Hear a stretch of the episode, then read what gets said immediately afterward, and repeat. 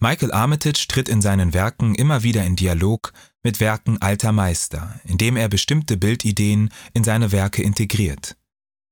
Einer der historischen Künstler, die ihn interessieren, ist der Spanier Francisco de Goya.